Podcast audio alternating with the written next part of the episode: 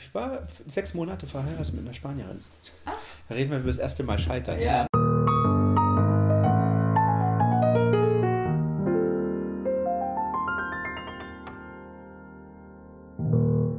Es ist Montag und ich könnte mir keinen schöneren Tag vorstellen als diesen, um über das Scheitern zu sprechen.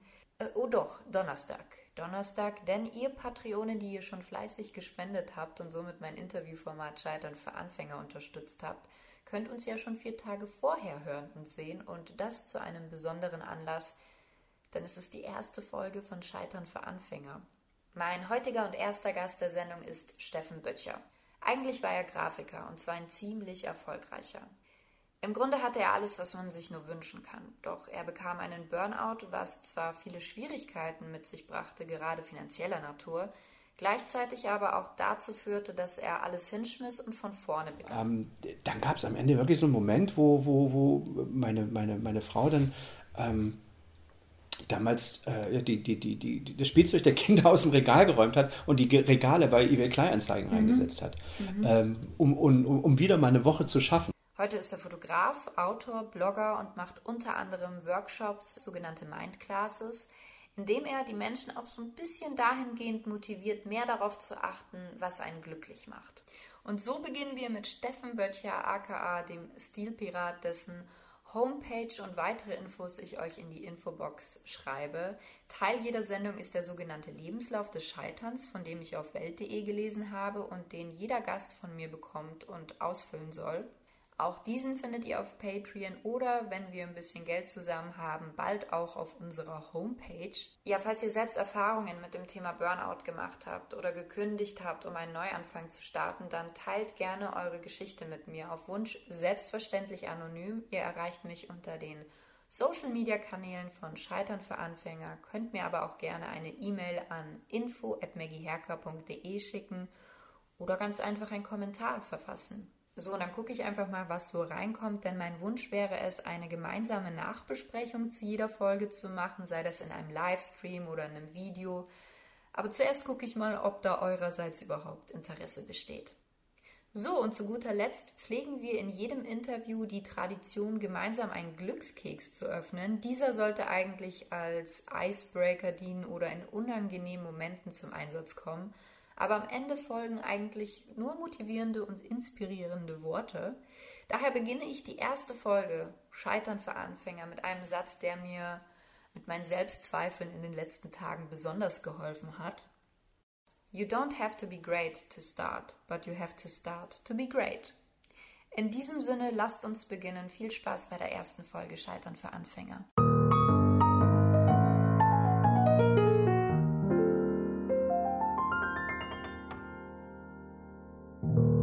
Dann direkt mal die Frage am Anfang. Wenn du hast eine E-Mail von mir bekommen, mhm. eine Nachricht, in der steht Steffen, ich möchte eine Sendung über Scheitern machen. Da habe ich an dich gedacht. Was, was denkt man da, wenn man so eine Nachricht bekommt?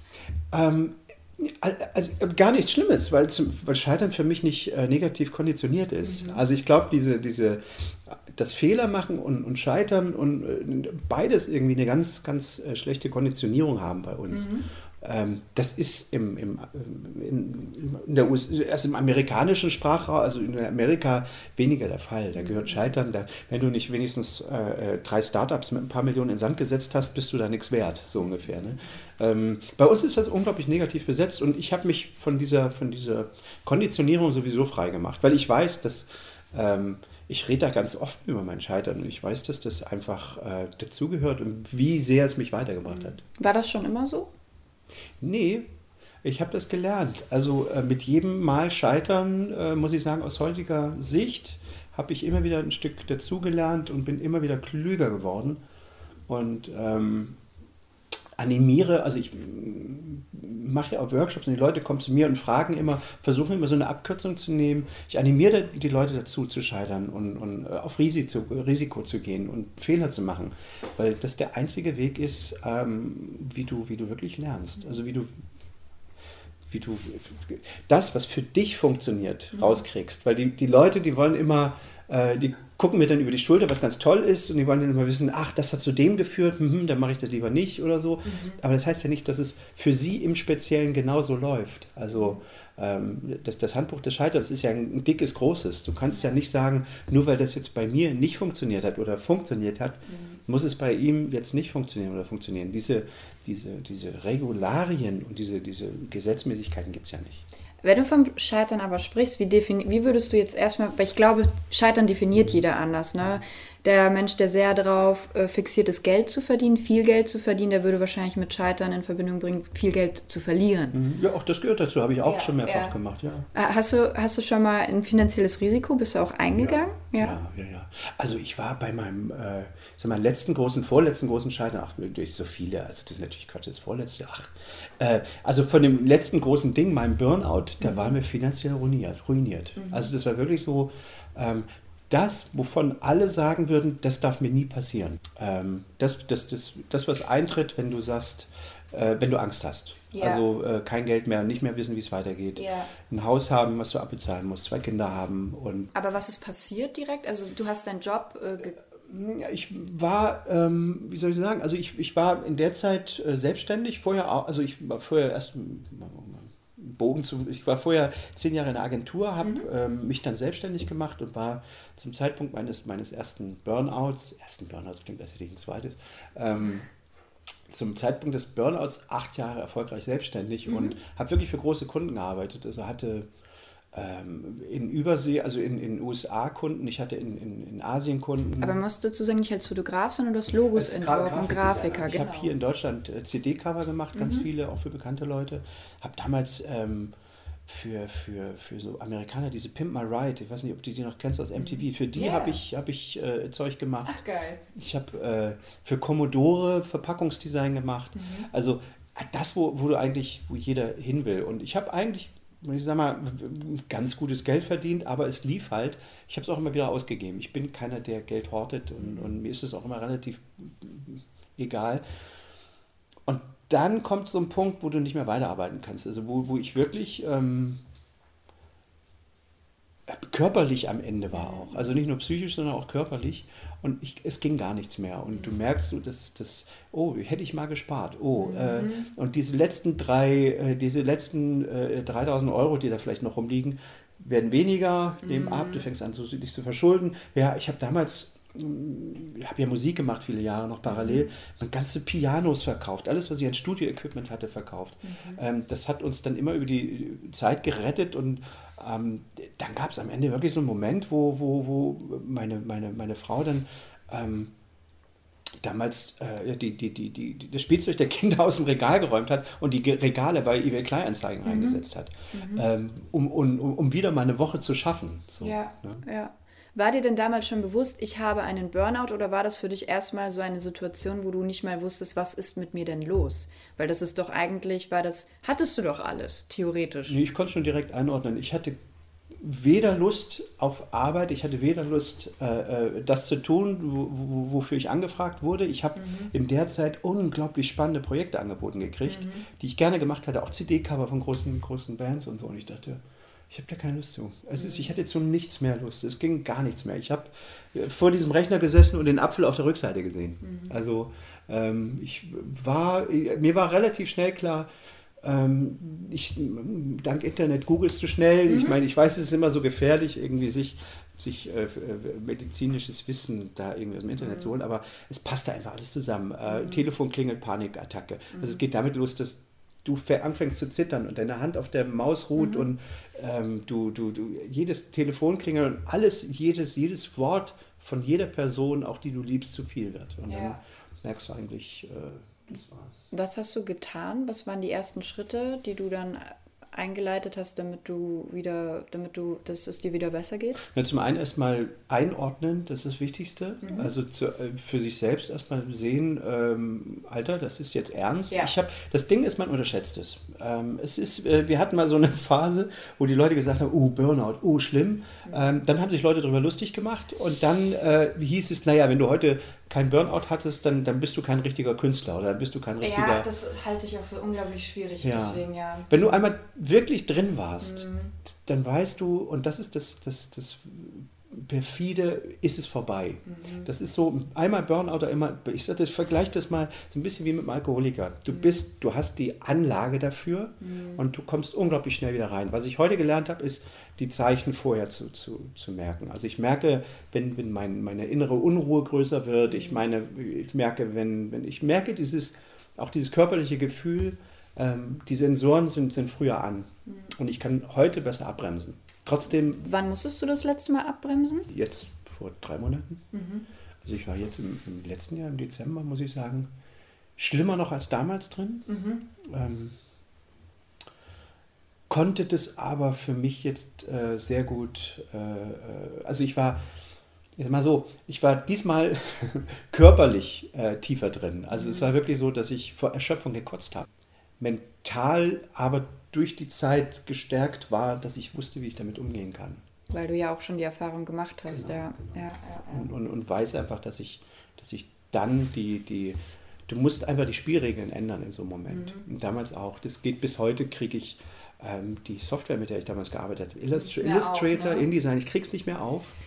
Das war, finde ich, das habe ich schon gehört. Ich glaube, in Ben Hammers Interview oder ich weiß gar nicht mehr, in welcher Konstellation das war. Und das fand ich total interessant, weil ich auch mal so eine Phase hatte, da konnte ich Photoshop nicht mehr öffnen. Mhm. Das hat sehr lange gedauert, auch bis heute immer noch mit, mit Bauchschmerzen. So. Wie hast du denn dann zur Fotografie gefunden? Das war. Ähm ich habe immer schon so ein bisschen fotografiert nebenbei, mhm. aber ohne das jetzt mit dem Anspruch zu verknüpfen. Ähm, ich hatte damals so ein, so, ein, so ein paar Leute, die mir, die, mir, die mir geholfen haben, geholfen, die mir Tipps gegeben haben. Mhm. Und einer dieser Tipps war, du musst dir irgendeinen Knopf suchen, auf den du drückst, der dich runterholst. Weil dein ganzer Fokus ist permanent im, im, im ich habe kein Geld mehr, ich, wie soll es weitergehen, ich kann in meinem Job nicht mehr arbeiten, ich habe keine Ideen mehr. Ähm, und du fokussierst dich einfach darauf mhm. und das, mhm. das multipliziert sich. Und mhm. ähm, ich habe in, äh, in der Phase mich versucht abzulenken, abwaschen. Mhm. Stures Abwaschen hilft unglaublich. Ähm, lange Spaziergänge musst du aufpassen. Mhm. Ja, aber musst du auch aufpassen, dass mhm. du dich da nicht in so eine, in so eine Schleife, in so eine Feedback-Schleife gehst. Mhm. Du brauchst halt wirklich was, worauf du dich konzentrieren kannst. Und ich habe damals angefangen, analog zu fotografieren. Mhm. Wirklich eine alte Rolleiflex, so eine doppeläugige. Und dieser Prozess des Fotografierens des Entwickelns, Scans, alles ist ja, das hält dich ja erstmal mhm. ähm, in einem anderen Fokus. Der hat mir dann quasi geholfen. Und darüber bin ich dann auch reingekommen, dass Leute sagten, oh, das ist aber geil und so, was ja. du machst. Äh, als ich dich kennengelernt habe, äh, fand ich es unglaublich sympathisch, als ich nämlich gesagt habe in der Runde, hört mal, ich sehe mich nicht als Fotografin, weil ich habe keine Ahnung von Technik. Und auf einmal guckst du mich an und sagst, ja, ich auch nicht. Ich wusste ganz lange nicht, was Blende, wie und was. Ja. Das fand ich so erstens sympathisch und zweitens glaube ich, sollten das draußen ganz viele Leute wissen, dass es nicht nur um Technik und, mhm. und dieses sture ähm, Equipment hier und da, natürlich kommt das irgendwann mit der Zeit, ne? Ähm, was war denn so, was war denn so dieser ein Fehler, den du ganz lange vielleicht gemacht hast beim Fotografieren? Oder gibt es sogar vielleicht ein Foto, wo du sagst, also im Nachhinein, was, was habe ich mir denn dabei gedacht? Also der größte Fehler, den ich immer sehe bei den Leuten, mhm. ist ähm, auch bei mir, zu versuchen, so zu versuchen zu fotografieren, wie man glaubt, dass der Betrachter es gut findet. Du musst anders rangehen. Gefällt es dir? Mhm. Ist das, was du da gerade machst, ähm, ähm, klopft dein Herz? Mhm. Ist es das, was du willst? Ist es deine Bildsprache? Ist es das, was du siehst? Mhm. Ähm, drüber nachzudenken, das könnte jetzt, ich fotografiere jetzt, angenommen, ich äh, fotografiere dich, mhm. drüber nachzudenken, welche Fotos dir gefallen könnten, ist der mhm. größte Fehler. Mhm. Sie müssen erstmal nur mir gefallen. Daraus schließe ich aber auch, dass du wahrscheinlich dann, dass Kritik dich nicht so juckt, wenn andere deine Bilder wiederum kritisieren. Das ist auch ein Prozess. Doch am ja. Anfang hat mich das sehr ja? gejuckt. Ja. ja, weil das, ich dachte, ich konnte das nicht einordnen. Ich, konnt, äh, ich habe gedacht, ey, wieso? Ich sehe das, ich finde das geil. Und dann kommt einer und sagt, nee. das ist doch scheiße. Und dann fängst du über die Zeit überhaupt erstmal an einzuordnen, kann der das überhaupt einschätzen? Mhm. Von wem kommt das? Äh, wo ist der in seiner, in seiner Laufbahn, in seiner fotografischen Karriere? Ähm, ich bin sogar so weit, dass ich, dass ich Leute, den, die, die ich selbst bewundere, wenn die mir, mich kritisieren, mhm. was durchaus passiert, weil ich mir aktiv auch Kritik hole, tangiert mich das gar nicht. Mhm. Also ich äh, habe ein ziemlich genaues Bild von dem, was ich machen möchte. Das schwankt, aber es, es trichtert sich immer mehr über die Jahre. Also ich weiß immer mehr, dass ich... Äh, Das ist verrückt. Ich habe äh, analog angefangen, bin dann in die Digitalwelt rein. Mhm.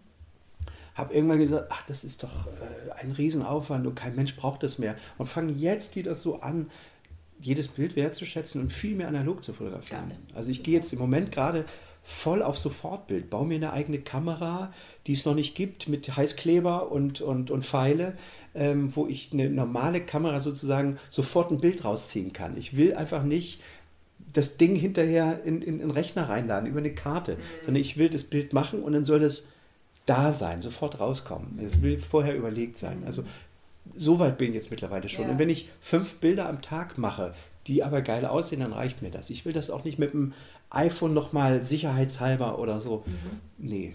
Cool. Wenn du sagst, dass du am Anfang schon Kritik, äh, das ist dir nahegegangen, welchen Rat hat dir denn mal jemand gegeben, den du auch umgesetzt hast und wo du im Nachhinein sagst, hätte ich mal nicht auf den gehört? Gab's nicht. Nee? Nee. Also ich habe immer sch relativ schnell für mich entschieden, dass, dass, ich, ähm, dass ich besser auf mich höre. Wenn es darum geht, beispielsweise, hast du schon mal ganz bürokratisch oder Verträge unterschrieben? Weil manchmal gibt es ja so Zusammenkünfte von Freunden, die wollen was aufziehen zusammen. Mhm. Hatte ich mal. Mhm. Oder was heißt Freunde, Bekannte. Und ich hatte keinen Vertrag. Hattest du sowas schon mal? Auch Bildrechte sind wahrscheinlich immer so. Nie, ich mache immer Handschlag. Na, ja. das kann ich auch nicht sagen. Ich habe schon, schon äh, äh, Firmen gegründet auf Papier mit, mit Leuten schon in den 90ern, GmbHs gegründet, äh, die hinterher total gefloppt sind und sowas. Mhm. Da hatte ich einen Vertrag.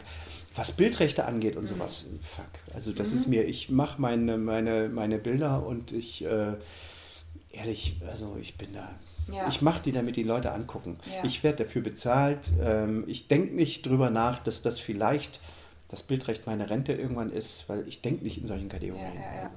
Also bist du da auch noch nicht auf die Fresse geflogen? Ach doch, ähm, was heißt auf die Fresse geflogen? Das ist immer so die Frage, äh, lad mal keine Bilder auf Facebook hoch, mhm. äh, weil dann mhm. haben die die Rechte. Nein, das ist totaler äh. Käse, die haben Nutzungsrechte, weil sonst kannst du es nicht hochladen. Mhm. Und eins meiner Fotos ist ähm, mal wirklich gelandet, also der Fall, wo alle sagen, uh, äh, dass Facebook irgendwie eine, eine ich weiß nicht, eine, eine, Werbung, eine Kampagne, jedenfalls war das, haben die das da irgendwie genutzt. Mhm. Und alle, ich kriegte von allen Seiten Mails, das heißt ja super, finde ja. ich cool, die nutzen das, haben ja. mich sogar verlinkt, ist auch geil. Ich ja. meine, habe ich meine, habe ich 2000 Follower mehr gehabt. Also ich, ich, ich, ich, ich finde es auch blöd, da jetzt hinzuschauen, aber ihr habt das jetzt nicht und ich habe kein Geld gekriegt und so. Fuck. Was anderes wäre es natürlich, wenn ich jetzt ähm, ein Foto mache und, und, und Coca-Cola oder Nestlé ja. oder sowas nimmt das als Kampagnenfoto. Also gerade bei Firmen, die ich nicht mag, äh, wäre ich da, glaube ich, schon, ja, ja. schon. Aber das, die sind ja klug, das würden die ja nicht machen. Also, ja, Ich sag mal, diese, die, die Leute, die wirklich relevant sind für jemanden als Foto, also für, für Fotografen, mhm. die wirklich eine relevante Größe darstellen, dass sie Bildrechte, Nutzungsrechte verletzen, die machen das nicht, weil sie klug genug sind. Mhm. Die anderen, die das machen, weil sie zu doof sind, da hast du auch kein, da hast du auch kein Nutzungsrecht. Also Hast du viele Bewerber, also hast du eine Ausbildung gemacht? Hast du studiert? Wie muss man sich ich habe viele Ausbildungen, Ich habe viele Ausbildungen gemacht. Ich bin ja in der DDR groß geworden. Da mhm. gab es äh, die, die Polytechnische Oberschule, mhm. auf die bin ich gegangen, zehn Jahre. Ähm, habe danach eine Ausbildung gemacht als Chemikant, oder Chemiefacharbeiter hieß es Ui. damals. Ja. Ich was ganz anderes. Wobei beim Entwickeln vielleicht. Ach, Nee. Ich, ich, bis, ich kann bis heute keine chemische Formel aufstellen. Ich weiß nicht, wie ich da durchgekommen bin, ja. ehrlich gesagt. Ähm, hab aus, äh, als, meine, äh, als meine Ausbildung zu Ende war, ich glaube, einen Monat später bin ich abgehauen, hier im Westen. Mhm.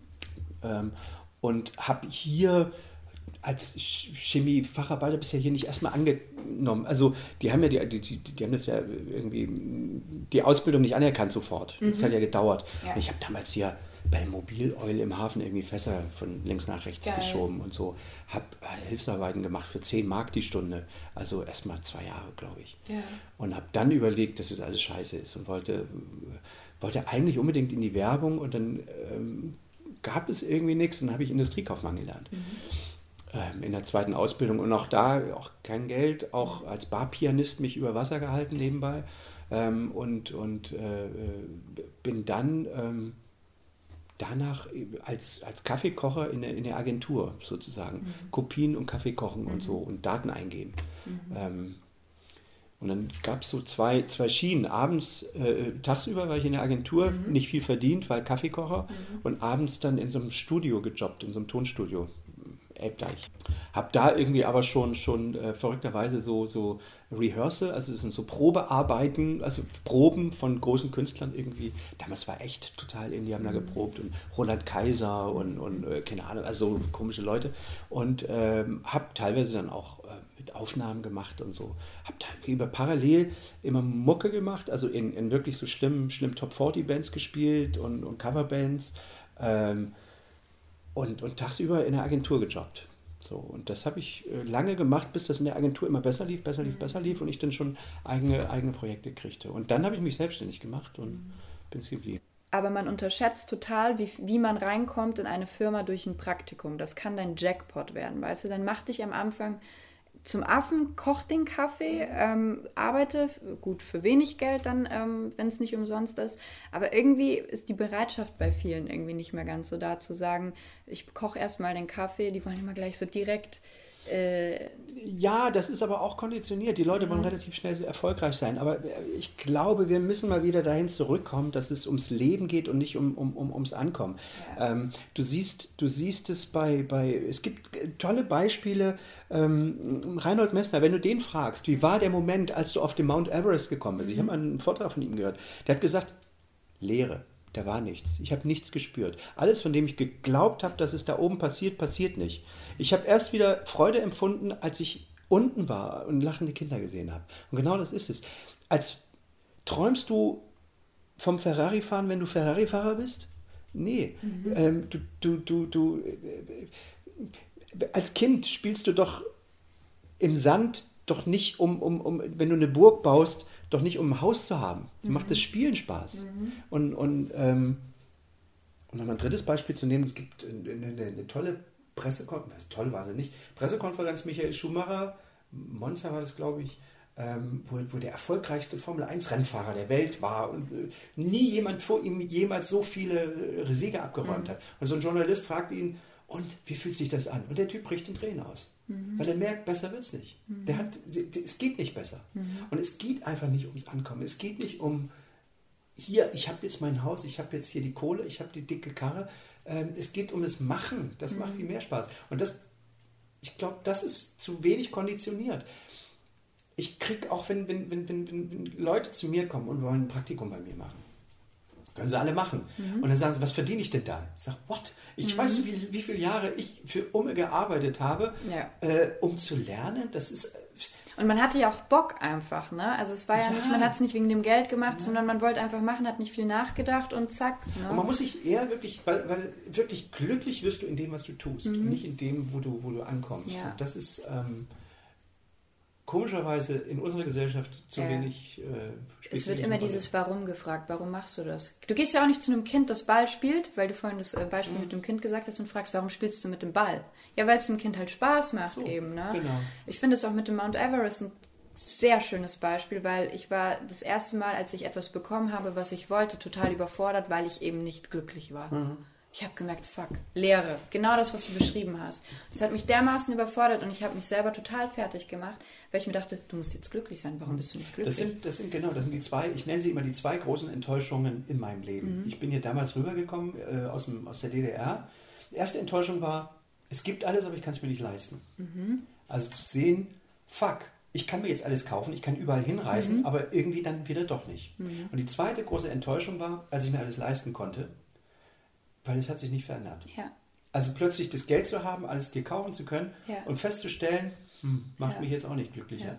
Ähm, darum geht es eben nicht. Das sind diese, diese, also etwas nicht zu bekommen als Enttäuschung und es hinterher zu bekommen. Mhm. Das sind so mhm. diese zwei großen Enttäuschungen, die du haben kannst. Mhm. Und daraus folgt irgendwann, du musst dich auf das konzentrieren, was du bist, mhm. wenn, warum du etwas tust. Ja. Hast du die Kunst, ein kreatives Leben zu führen ja, gelesen? Ja, klar. Da ja. steht nämlich auch der Satz drin. Es gibt zwei große Enttäuschungen ja, im Leben, genau. genau. wie du es gesagt hast. Zu bekommen, was man möchte und nicht zu bekommen, genau. was man möchte. Wenn du jetzt mit deinem, sagen wir mal, 16-jährigen Ich sprechen könntest, mhm. was würdest du dem sagen wollen? gerade vielleicht in Bezug auf Scheitern. Ich meine, du machst auch eine Mindclass, du hast viele, wie nennt man sowas, Workshopper? Nee, äh, Teilnehmer, Teilnehmer, ja. Was, was ist der Fehler, den junge Leute deiner Meinung nach oft machen? Dass sie im Ergebnis denken. Also äh, ähm, ich würde sagen, die sollen mehr im, im, im Handeln denken und weniger im Ergebnis. Und das war bei mir auch immer so. Ich habe immer gedacht, ich muss irgendwann mal ankommen, ich muss irgendwann mal einen Zustand erreichen, ähm, der mich glücklich macht und habe das, aber diesen Zustand, den gibt es, aber nie, der ist nie verbunden mit, mit materiellen Dingen. Mhm. Der ist verbunden mit einer, mit einer guten Partnerschaft, mit einem, äh, mit einem, wenn du morgens aufwachst und lächelst, das ist Ankommen, mhm. wenn überhaupt. Aber du lächelst in dem Moment, wenn du weißt, dass was du da tust, dich ausfüllt und glücklich macht. Mhm. Und dass du, dass es dir egal wird, was du dafür verdienst. Ja. Äh, also ich habe ähm, damals eine Sache das hatte ich ja dem Ben damals auch erzählt, ähm, ich habe dann nach, mein, nach meinem Burnout aufgehört, aufs Konto zu gucken. Einfach weil ich, mhm. ähm, weil, weil das eins der Gründe war, die mich fertig gemacht mhm. haben. Immer aufs Konto zu gucken und Schweißausbrüche zu kriegen, dass, mhm. dass wir pleite sind. Mhm. Und das habe ich durchgezogen über acht Jahre und ich bin glücklicher. Ich mhm. weiß nicht, was auf dem Konto ist. Mhm. Es ist mir egal.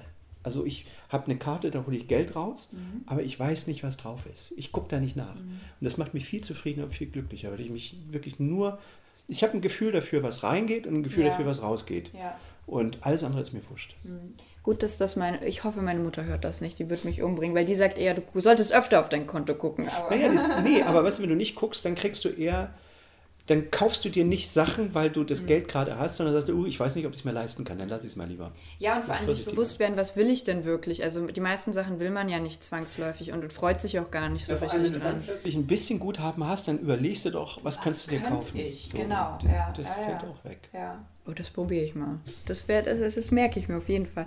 Ähm, ist dir denn Anerkennung wichtig? Ja. ja. Ich ähm, äh, gibt dieses äh, ähm, soll ich da sagen, diese, dieses große, diesen, diesen geilen TED-Talk von äh, Simon Sinek, ich weiß nicht, ob du ihn kennst, uh, The Question of Why, äh, das ist die große Frage nach dem Warum, was treibt dich an? Mhm. Und ähm, ich muss sagen, dass Anerkennung eins meiner Triebfedern in der Tat ist. Mhm. Komischerweise, auch das ist negativ besetzt bei vielen. Mhm. Viele sagen, ja, ja. Äh, nee, ich bin, ich guck mal, mich hat es auf die Bühne gezogen. Ich ja. habe äh, auf Bühnen gestanden ja. äh, über viele Jahre. Der Applaus war mir wichtig und der war mir wichtiger als die Gage hinterher. Mhm. Ist bis heute so. Also es ist, ähm, ich möchte Leute anstecken, ich will Leute begeistern und ich will, dass die das gut finden. Ja, das ist vor allem so etwas Natürliches, was man ja. in sich hat. Das kann man nicht genau. abstellen. Ne? Wenn du heute nicht Fotograf wärst, wärst du wahrscheinlich Musiker nee. oder ist das für dich ein Hobby? Weißt du, das ist mir wieder bei der Frage, warum. Also es gibt mhm. diese zwei Warums. Das eine ist irgendwie Anerkennung, das andere ist, wenn ich es mal, mal übersetze, erzähle ich Geschichten. Immer mhm. schon. Also ich habe in der Musik Geschichten erzählt, mhm. habe in der Grafik Geschichten erzählt, mhm. habe versucht mit jedem Booklet, mit dem CD-Cover, was ich gemacht habe, eine Geschichte zu erzählen. In der Fotografie erzähle ich Geschichten mhm. und ich habe ja vor ein paar Jahren angefangen zu schreiben, mhm. ganz viel. Also auch mhm. ähm, ähm, schreibe für, für, für, für Zeitungen, ich schreibe für, für Agenturen, ähm, Dinge, die jetzt gar nicht auf meinem Blog landen, aber ich bin mittlerweile als, ja, habe Bücher veröffentlicht, ja, habe auch ein Buch geschrieben über Fotografie. Mhm. Also ich bin mittlerweile ja, äh, schreibe ich fast genauso viel, ähm, wie, ich, wie ich fotografiere. Also wenn ich jetzt nicht Fotograf wäre, wäre ich Autor mhm. oder Musiker. Also es hat immer mit Geschichten erzählen zu tun. Mhm. Und wenn es das alles nicht wäre, dann wäre ich äh, irgendwas anderes, äh, womit ich Geschichten erzählen kann. Also blutet nicht dein Herz, äh, dass du lieber Musiker geworden wärst oder so? Nee, das war eine intensive Zeit, die war cool. Aber auch da muss ich sagen, äh, wäre ich im Nachhinein hm, hätte ich damals die, diese, diese Mechanismen gekannt, ähm, dann wäre ich auch, das war auch ein Musiker-Burnout. Mhm. Ich habe jedes Wochenende gespielt, auch in der Woche gespielt. Mhm. Also jedes, jeden Freitag, jeden Samstag auf der Bühne gestanden. Ähm, immer hackedicht, weil es zum Schluss wirklich nicht mehr ertragbar war. Also ich habe mich volllaufen lassen, wirklich, weil ich es nicht mehr ertragen habe. Mhm. Äh, mit Absicht mit geschlossenen Augen gespielt, nur um mich mal zu verspielen, weil jedes Wochenende dieselbe Scheiße. Ähm, und äh, äh ich, äh, das war im Grunde habe ich dann 2005 äh, das letzte Mal habe ich den Klavierdeckel zugemacht mhm. und habe den jetzt vor, weiß ich nicht, zwei Jahren das erste Mal auch wieder aufgemacht erst. Also mhm. äh, habe viele Jahre nicht gespielt und es funktioniert noch, aber es ist natürlich irgendwie weit ja. weg alles. Aber ja. es hat mich in der Zeit hat mir überhaupt nicht gefehlt. Mhm. Es fehlt mir auch nicht. Ich habe auch nicht das Bedürfnis, mich, mich ans Klavier zu setzen. Es ist eher so, wenn ich Besuch kriege, dass Leute sagen, oh, du spielst Klavier, spiel doch mal was. So. Mhm. Dann spiele ich eigentlich nur noch die, die letzten Fetzen meiner, der Stücke, die mir noch im Kopf ja. sind. So. Würdest du das als Abbruch sehen? Also Abbruch der, der Musikkarriere oder Abbruch eines, eines wundervollen Hobbys? Hast du schon andere Dinge abgebrochen? Hm, ja, ja weiß ich nicht, Abbruch. Weißt du, ich, ich sehe das ja. Hm, ich mache Dinge, die mir Spaß machen. Ja. Wenn mir das in dem Moment Spaß macht, Klavier zu spielen, spiele ich Klavier. Wenn, ja. ich, wenn es mir Spaß ja. macht, äh, zu fotografieren, fotografiere ich. Also gab es noch nicht so ein Projekt vielleicht, wo du ein Buch oder irgendetwas anderes, wo du irgendwie nach einem halben Jahr gemerkt hast, das ist nicht meins? Doch, ja? ständig. In der? Innerhalb der Fotografie, permanent. Also ich habe zum Beispiel mich mal äh, anderthalb, zwei Jahre mit Wetplate-Fotografie auseinandergesetzt. Das ist halt äh, eine uralte, äh, uralte also die, die Urform der Fotografie. Das heißt, du gießt auf einer Glasplatte deine Emulsion mhm. ähm, und fotografierst im nassen Zustand, um es gleich zu entwickeln. Mhm. Also das ist, ich habe da investiert, ich habe mir, mir, mir Einzelcoachings geholt, riesige Fachkameras besorgt, habe mir für eine Heidengeld Glasplatten, Shotglas besorgt, äh, die Emulsionen, die sauteuer sind, diese alten Emulsionen machen mhm. lassen mhm. ähm, und bin da habe da so unfassbar viel Geld versenkt, mhm. um irgendwann fest, festzustellen, nee, mhm. habe ich kein, es ist mir, ich habe keine Geduld dafür, es ist mir zu, zu abenteuerlich alles mhm. und ähm, ich glaube, aufgehört habe ich in dem Moment, du arbeitest da sehr viel mit, mit Silber und Chemie und so. Und du musst tierisch aufpassen. Ein Spritzer ins Auge und du bist blind. Das ist wirklich so. Und ich habe immer Schutzbrille auf. Und mhm. in der eine Illusion ist auch Ether für Leute, die sich mit Chemie auskennen, wissen, wenn du Ether im, im Haus hast, dann ist es furchtbar. Mhm. Und eigentlich äh, fixieren tut man mit Cyankali auch. Also mhm. es ist wirklich. Also, alles, was eigentlich schlimm Dümmste ist. und Schlimmste, was du machen kannst. Vor allem, wenn du keine Geduld und keine Ahnung hast. Und dann ähm, habe ich äh, äh, dieses, weil ich immer Angst davor hatte, dass ich einen Spritzer ins Auge kriege für einen mhm. Fotografen natürlich. Mhm. Und, und habe immer die Schutzbrille äh, bei allem aufgesetzt. Und der Tisch war voll gesenkt. Ich habe die Schutzbrille abgemacht kurz, weil ich irgendwie, äh, äh, äh, irgendwie nichts sehen konnte, weil sie beschlagen war und so. Und setze sie dann hinterher wieder auf und habe diesen Sulfatrand hier, einmal einen schwarzen Sulfatrand, der drei Wochen bleibt. Mhm. Also du siehst wirklich, also du hast dann äh, eine versenkte schwarze Haut. Ein, Ach du Scheiße. Streifen. Du siehst aus wie so ein, wie so ein Superhonk. Ach krass. Und da hat mir dann mein, mein damals, mein, mein Mentor, der Vernon, ich habe denen gesagt, wie kriege ich das wieder ab? Gar nichts. Die Haut ist, äh, das ist hautverbrannt. Da kannst du nichts machen. Ich sage, ich laufe jetzt drei Wochen so rum. Ich sagte, naja, was du machen kannst, ist mit so einer, mit so einer Fußraspel, Hornhautraspel, einfach raspeln, weil äh, das heilt wahrscheinlich schneller, als mhm. das Schwarze abgeht. Und dann sah ich aus, als hätte ich mit dem Kinn gebremst, also mit dem Gesicht gebremst. Ne? Mhm. Ne? Sah mhm. wirklich. Du hast gerade von einem Mentor gesprochen. Ja. Hast du, ist, glaubst du, jeder Mensch braucht einen Mentor? Mhm. Hat dir dein Mentor auch mal gesagt, du kannst was nicht? Oder nee, dir die oder Nein gesagt? Nee, nee, nee. Also es ist schon die Aufgabe des Mentors, unterstützend, äh, positiv. Ja, wobei sich das auch, ich sage jetzt mal vorsichtig, ein Mentor im Sinne von, ähm, dass ich die Leute anrufe und mit denen rede, ist mhm. es nicht. Mhm. Ähm, ich nenne sie auch eher stille Berater. Mhm. Das ist ein System, was ich, was ich ähm, mir über die Jahre sozusagen ja, nicht angeeignet, was für der Quatsch ist, weil jeder hat stille Berater. Mir ist es mal wichtig, wenn ich, wenn ich ähm, jemanden kennenlerne, den ich bewundere, dessen Arbeit ich bewundere, mir anzugucken, äh, was bewundert mich mhm. und wie denkt der. Mir ist es völlig egal, wie der arbeitet, weil ich arbeite auf meine Art. Aber die, die Frage, die mich umtreibt, ist, wie denkt der? Nehmen wir mal ein schönes Beispiel. Paul Ripke kennen wahrscheinlich alle. Mhm. Ne? Paul ist für mich als, als Fotograf, fotografisch überhaupt keine Inspiration. Mhm. Paul ist mir vom Wesen der Inspiration. Der ist mutig. Wenn ich also einen, wenn ich mich frage, hm, mache ich das so oder mache ich so, dann kann ich Paul fragen und zwar im Kopf. Dann muss ich nicht den anrufen. Mhm. Ja, dann überlege ich mir, was würde der denn machen? In der, ich würde keinen ängstlichen Menschen fragen mhm. für mich im Kopf, mhm. sondern ich würde dann eher Paul fragen, der würde mir sofort sagen, pff, weil ich mit dem ein bisschen Zeit verbracht habe, hin und wieder und ein bisschen weiß, wie der denkt. Ähm, genauso war es mit, dem, mit, mit, vielen anderen. Ich habe nicht einen Mentor, ich habe vielleicht 20, die ich immer dann frage im Kopf, ähm, was, äh, was soll ich denn jetzt machen? Ja. Also ich frage mich dann in der Tat in dem Moment, was würde der tun, sozusagen. Mhm. Und das hilft mir. Und ich frage immer den, der dann dazu passt. Und also du hast, hast du schon mal ein Nein kassiert? Eine Absage eines Jobs, den du unbedingt haben wolltest? Nee, also ich habe mal, mal ähm, eine, eine peinliche, was heißt peinliche, in der Agentur, äh, in der Agenturzeit ist es ja immer so, du pitcht, also du, du nimmst am, am Pitch teil, das heißt, es gibt eine Ausschreibung und du entwickelst ein Konzept.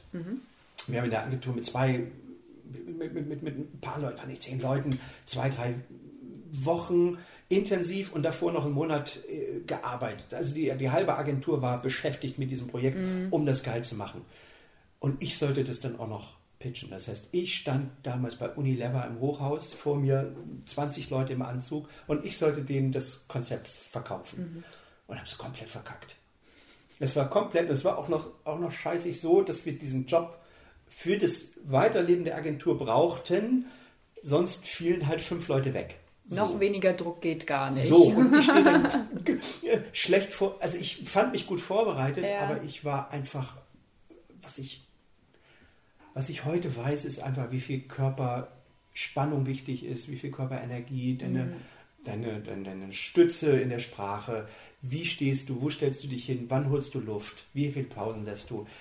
Das habe ich mir über die Zeit irgendwie beigebracht. Das war damals überhaupt nicht vorhanden. Ich stand da stotternd und Wie alt warst du damals?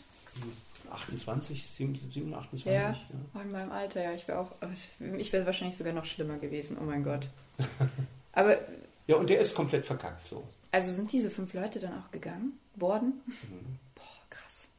Oh, krass. Aber es, in der Werbung muss man auch dazu sagen, es ist ein Kommen Immer. und Gehen, alle, also das Du, wird wenn ja du eingestellt wirst, dann durchgewechselt. weißt du schon, dass du, Ja. dass du äh, da nicht lange Ja, bist. ja. Finde ich zwar sehr frustrierend, muss ich sagen, fand ich nicht schön, deswegen bin ich auch gegangen.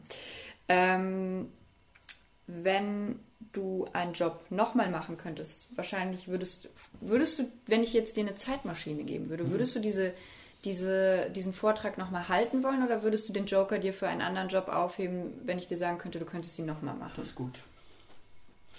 Ähm,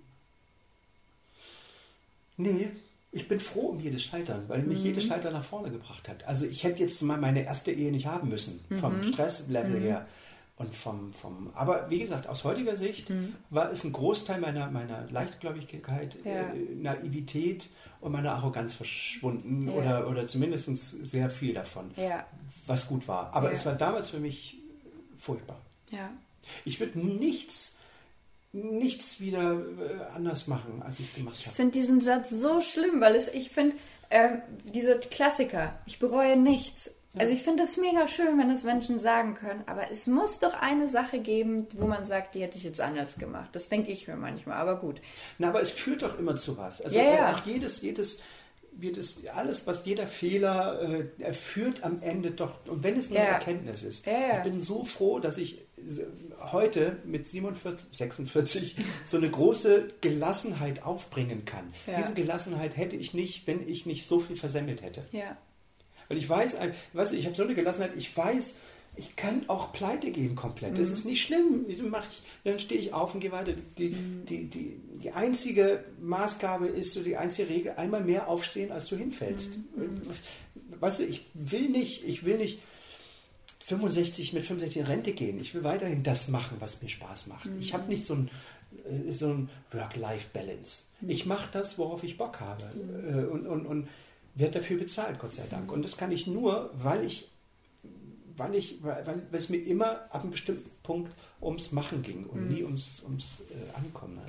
Das, ist, äh, das Schöne ist, dass egal mit wem ich spreche, äh, höre ich immer wieder diesen einen Satz, ich mache das, worauf ich Bock habe. Und ich glaube, das ist etwas, was ganz viele Menschen da draußen nicht tun.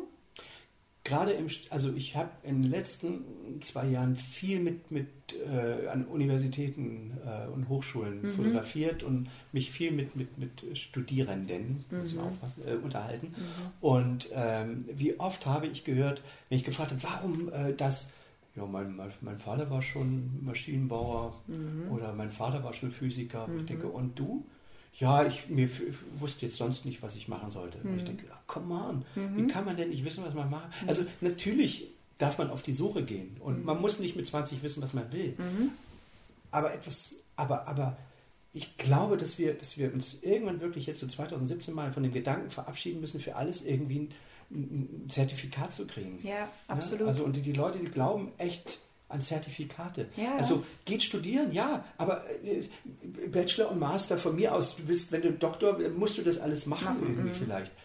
Aber äh, trau dir doch mal, wenn du merkst, das, ist, das Studium ist irgendwie scheiße, da habe ich jetzt schon drei Jahre äh, dran gehangen und was will ich denn damit? Ich hatte ein schönes Beispiel bei mir auf der letzten Vietnam-Tour. Ich mache ja immer so zweiwöchige Reisen mit, mit Leuten. Da war der Janik BWL studiert, ja, und zwar in der Elite-Uni in der Schweiz irgendwie.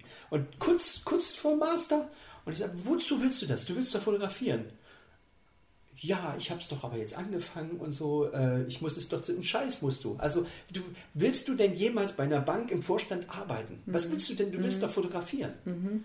Immer schon. Du machst nichts anderes. Du bist in deiner Fotografie jetzt schon erfolgreicher seit, seit langer Zeit, als du wirst, wenn du diese bescheuerte Bankkarriere da vor dir hast. Irgendwie. Ja, dann, Aber warum macht der Mensch nicht das, worauf er Bock hat? Der ist schon gar nicht so drauf trainiert. weil wir konditioniert sind, Ja. dass wir irgendwo ein Zertifikat brauchen. Die Leute, die denken dann, oh, dann habe ich einen Schein, dann bin ich dies oder das oder so. Wenn du Nerd bist, bist du Nerd. Du kannst dich doch einlesen in eine Sache und dich damit beschäftigen. Ja. Ohne dass dir einer irgendein... Ja. Es geht doch nicht darum, auf eine, auf eine Visitenkarte einen Titel zu kriegen. Wobei das war auch wieder so witzig. Ich habe, ähm, weiß gar nicht, mit wem ich da auch an irgendeiner Uni mit einem gesprochen. Und ich sagte, naja, weißt du, die Hamburg, also weil er meinte, seine Norddeutschen, die sind ihm zu unterkühlt und so. Und ich sagte, ja, aber weißt du, da oben, da kann es sein, dass so ein Professor Doktor von so einer Uni das Professor Doktor auf der, auf der Visitenkarte weglässt. So, so understated sind die da. Und da fragt der mich, ja, wofür macht das denn dann? Ähm, wie ist es denn bei deinen Kindern? Haben die schon, zeichnet sich da schon ab, in welche Richtung die gehen wollen? Oder was würdest du gar nicht wollen, was die werden? Oder willst du, Was sagst sie, du, ich möchte, äh, mein größter Albtraum wäre, dass sie, wenn sie irgendwas machen, um andere Erwartungen zu erfüllen. Ähm, ich glaube, das wird nicht passieren. Meine Tochter ist, es ist so verrückt. Mein Sohn sieht aus wie ich, meine Tochter sieht aus äh, wie ihre Mutter. Und ich, ich dachte immer, wow, mein Sohn, der wird jetzt hier der kreative äh, nichts. Der, der beließ sich nicht, das war so süß. Ich, wir hab, irgendwann habe ich ihm gute Nacht gesagt. Ich sage, was liest denn dann? Ach, der ist elf, damals war er zehn. Ach, griechische Mythologie. Ich, bitte? Ich weiß, ich weiß nicht mal, ich kenne griechische Mythologie. Ja, das interessiert mich voll. Ich denk, äh, ist ja Wahnsinn. Und meine Tochter, die malt und die will Klavier spielen und die geht voll ab da. Also die ist so kreativ. Da mache ich überhaupt keine Sorgen. Ja. Die wird das machen, weil sie da Bock drauf hat. Ja. Und ich versuche auch immer, immer, immer den beiden zu sagen, ey, mach das, wenn du Lust drauf hast. Ich werde niemals die irgendwo hinschicken, nur um meine, damit die meinen Erwartungen gerecht werden. Absolut. Ich sage auch immer, das Schlimmste wäre für mich, wenn ich Kinder bekommen würde, die große Probleme damit hätten, herauszufinden, was sie machen wollen. Weil Ja. du hast es ja vorhin schon gesagt, es ist nicht schlimm, wenn man mit 20 noch nicht weiß, was man machen möchte. Aber ich sehe so viele Leute gefangen in ihrem Beruf, die gar nicht erst an den Punkt kommen, sich zu fragen, was möchte ich Ja. eigentlich? Und ähm, meine Mutter sagt immer ganz gerne, Maggie, man kann nicht im Leben immer das machen, worauf man Bock hat. Und ich sag doch, Doch. kann man. Aber eben, es ist halt so, es ist äh, irgendwie, ist da was äh, drinnen in den Leuten. Ist genauso wie bei äh, Praktikas, habe ich mich früher in der Schulzeit immer gewundert, warum ähm, die Lisa beispielsweise, die eigentlich total gerne Tennis spielt, auf einmal in der Bank ein Praktikum macht. Das habe ich nicht verstanden. So, ich war direkt in der Tanzschule beim Praktikum machen, weil ich wusste, Praktikum, geil, äh, ich will äh, eine Tanzausbildung machen, habe ich leider bis heute immer noch nicht gemacht. Ja, aber Aber Guck mal, das ist, du noch. kannst doch, äh, also was ich, der geilste Berater bist ja du selbst. ja, Fang mal, denk mal drüber nach, du brauchst einen Klempner. Ja, Mhm. dann äh, äh, gibt es einen aus dem Telefonbuch Mhm. oder einer sagt, Alter, das ist, der ist Klempner mit Leib und, mit, Mhm. mit Leib und Seele. Der ist Klempner, weil er das geil findet, an Rohren rumzuschrauben und äh, Mhm. Ja. sich irgendwie mit dem Druck und äh, so. Der hat das vielleicht nie gelernt, was mir scheißegal war, wenn er mal eine Küche macht. Mhm. Weil der denkt nach und der, ist, der geht nicht dahin, weil er da einen Stundenlohn für kriegt, sondern weil er Bock darauf Ja, hat. das sind die der Besten, ist ja. mir doch viel lieber als einer, der hier kommt und dann muss ich noch einen Schnüffelstück holen. Ich habe so eine Steuerberaterin, die liebt ihren Job. Gott sei Dank. Ja. Ich grüße meine Steuerberaterin, wirklich, ich liebe sie unendlich. Und das ist überall so.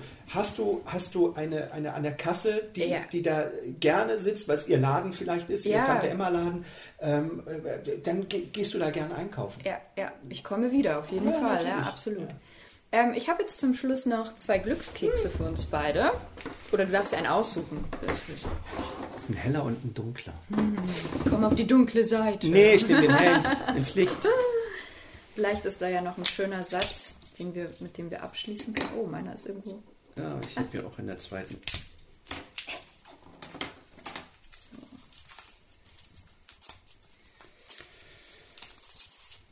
Was hast du? Ich kenne den Unterschied zwischen ich gebe auf und ich habe genug. Finde ich sehr passend zu deiner äh, Ja. beruflichen Karriere. Ja, also aufgeben, irgendwie habe ich hier auch so eine Karte, steht immer drauf, ähm, aufgeben ist keine Option. Mhm, absolut. Ähm, ich habe erst, wenn Geld nicht mehr die Hauptrolle spielt, wird Kreativität zur Lebensform. Da haben wir ganze Zeit drüber gesprochen. Ja, genau das also ist es. mega schöner äh, Abschluss, würde ich sagen. Also ich bedanke mich herzlich. Ich bin äh, viel motivierter und ich fühle mich gar nicht mehr so schlecht, wie ich mich sonst immer fühle, wenn ich über meine über meine Entscheidungen so nachdenke. Also ich bereue jetzt auch ein bisschen weniger, muss ich zugeben. Mhm. Überhaupt nicht. Du brauchst gar nicht. Wo, wo- wofür? Das, Ja. wird, ich meine, du bist noch jung genug oder noch, äh, dass, dass, äh, dass du später erst rauskriegst, wofür es gut war. Ja, absolut, absolut. Ähm, und wer Lust hat, kann natürlich auch noch den Lebenslauf des Scheiterns von dir sich anschauen bei uns auf dem Blog. Und ansonsten sage ich an der Stelle immer, das gehört leider dazu, abonniert den Channel, teilt das Video, aber am wichtigsten folgt eurem Herzen. Steffen, ich bedanke mich. Gerne.